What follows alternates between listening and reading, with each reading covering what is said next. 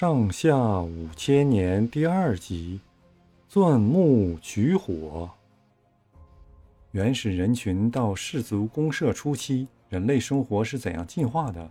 我国也有许多传说。传说中有一些大人物，这些人往往既是首领，又是一个发明家。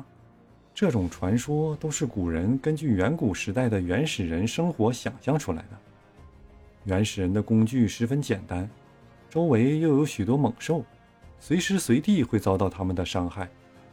后来，他们看到鸟儿在树上做窝，野兽爬不上去，不能伤害它们，于是就学着鸟儿的样，在树上做起窝来，也就是在树上造一座小屋，这样就安全的多了。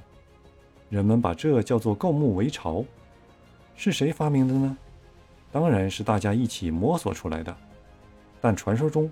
却把这件事说成是一个人教大家这样做的，他的名字叫做有巢氏。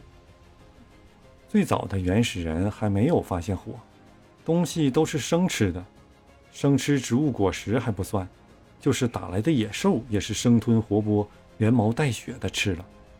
后来才发明了用火。火的现象自然界早就有了，火山爆发有火。打雷闪电的时候，树林里也会起火。可是原始人开始看到火不会利用，反而怕得要命。后来偶尔捡到被火烧死的野兽，拿来一尝，味道挺香。经过多少次的试验，人们渐渐学会用火烧东西吃，并且想法子把火种保存下来，使它常年不灭。又过了相当长的时期，人们把坚硬而尖锐的木头在另一块木头上使劲儿地钻。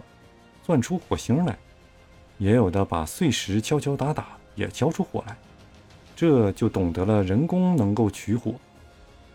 是谁发明的呢？当然是劳动人民。但传说中又把这说成是一个人，叫做燧人氏。人工取火是一个了不起的发明，人们从那时候起就可以随时吃到烧熟的东西，而且食物的品种也增加了。据说。燧人氏还教人捕鱼。原来像鱼、鳖、蚌蛤一类东西，生的有腥臊味儿，不能吃。有了取火办法，就可以烧熟来吃了。不知过了多长的时期，人们开始用绳子结网，用网去打猎，还发明了弓箭。这比光用木棒、石器打猎要强得多。不但平地上的走兽，就是天空中的飞鸟、水里的游鱼，都可以射杀捕捉起来。捕来的鸟兽多半是活的，一时吃不完，还可以留着养着，留到下次吃。慢慢又学会了饲。这种结网、打猎、养牲口的活儿，都是人们在劳动中共同积累起来的经验。传说中却称发明这些事的人是伏羲氏，或者叫刨羲氏。这种渔猎的时期，不知经过了多少年，人类的文明越来越进步了。开始时。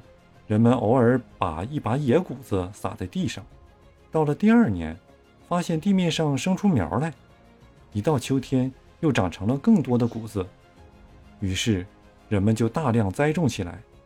他们用木头制造一种耕地的农具，叫做耒耜。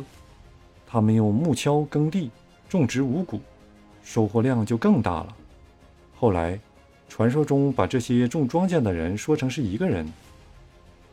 名叫神农氏，传说中的神农氏还亲自尝过各种野草野果的味儿，有甜的，也有苦的，甚至碰到有毒的。